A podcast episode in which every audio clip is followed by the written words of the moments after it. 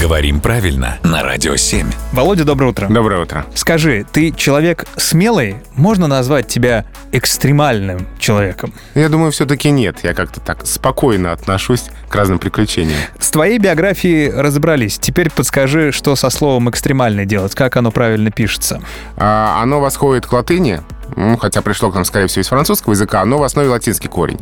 И мы там пишем букву «е» экстремальный, а, как в латинском корне. А напрашивается проверочное слово «экстрим». Напрашивается, да, но слово «экстрим» пришло к нам позже, сильно позже, чем слово «экстремальный», пришло из английского языка, конечно, оно тоже восходит к этому же латинскому корню. Но здесь мы пишем «и», ориентируясь на произношение в английском языке.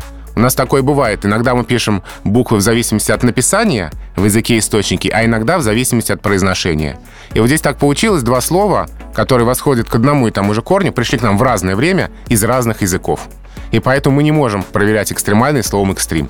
Получается, слово одно, а пишется по-разному. Ну, один корень, да, а, но два разных слова и два разных написания. Смотри, я успел запутаться и уже распутался. Спасибо, Володь. Это здорово.